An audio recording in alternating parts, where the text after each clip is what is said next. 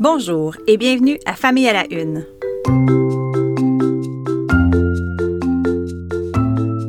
Ici Maude Goyer. Je vous présente en cinq minutes des enjeux liés à l'actualité qui touche la famille, la parentalité et les enfants. Bonne écoute!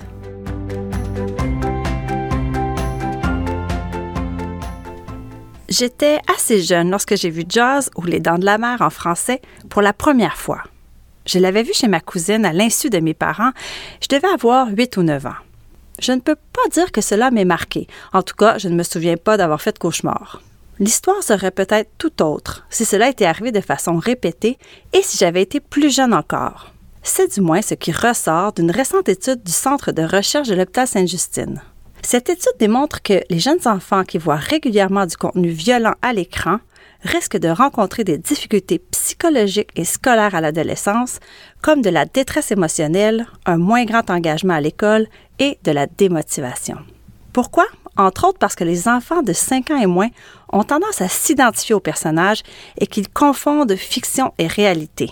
Pour eux, ce qui se passe à l'écran est vraiment arrivé. Ils n'ont pas la maturité pour prendre du recul. Ils n'ont pas non plus la maturité pour poser un jugement critique sur l'utilisation de la violence.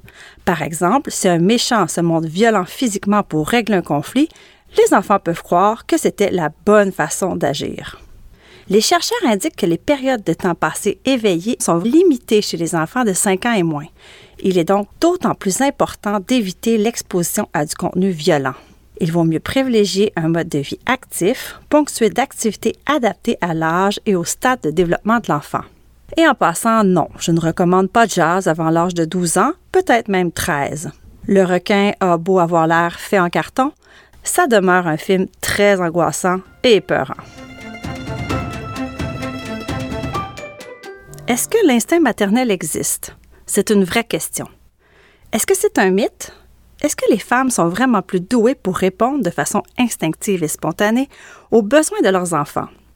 Personnellement, j'ai beaucoup de mal avec la notion d'instinct maternel parce qu'elle sous-entend que la maternité vient de façon naturelle, que c'est facile, inné, que dès que l'enfant naît, hop, on se sent attaché, investi, enthousiaste et dévoué. Bref, la maternité arriverait de façon automatique, comme une grande vague d'amour inconditionnel qui submerge. Or, Or, tout le monde le sait, ça ne se passe pas toujours comme ça. Pour certains nouveaux parents, oui, mais pas pour tous, et certainement pas de façon genrée.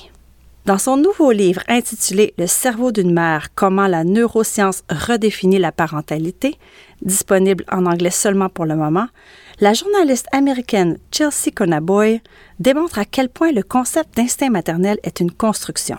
Et cette construction a servi, dit-elle, à pousser les femmes à avoir des bébés au début du 20e siècle, puis à ce qu'elles se sentent exclusivement responsables des soins des enfants. Les femmes y ont cru, puisqu'il est vrai qu'après l'accouchement, elles vivent une montagne russe d'émotions, liées par exemple au changement hormonal et à l'instauration d'une nouvelle routine. L'auteur parle de l'importance de parler de la maternité sous une nouvelle perspective, en parlant davantage des défis liés à la maternité et du fait qu'il s'agit d'une sacrée transition dans la vie d'une femme. Oui à la joie et aux bouffées d'amour, mais aussi à l'épuisement et à une certaine détresse psychologique à un moment ou à un autre, qu'on pense à celles qui vivent de l'infertilité, des fausses couches, des grossesses ou des accouchements difficiles, un allaitement impossible, une culpabilité envahissante ou encore le jugement des autres.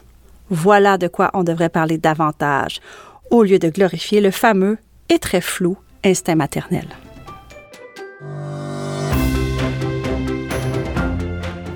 Je ne pouvais terminer sans vous parler de ce texte lu sur le site du magazine L'Actualité qui parle d'un truc infaillible pour alléger la charge mentale des parents. Le texte est signé par un papa, Marc-André Sabourin, qui indique que sa voisine Valérie parle de ce truc comme de la chose qui a changé sa vie, rien de moins. De quoi s'agit-il? D'échanges de repas tout faits entre familles.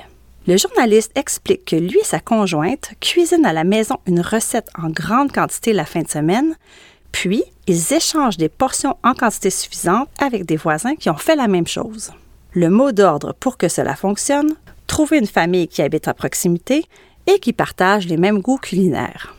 En ce moment, M. Sabourin participe à cet échange avec deux autres familles de son quartier. Cela signifie que chaque famille reçoit deux soupers tout prêts pour les soirs de semaine. Ce n'est pas un peu le rêve?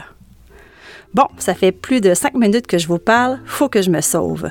Merci d'avoir été là et à bientôt.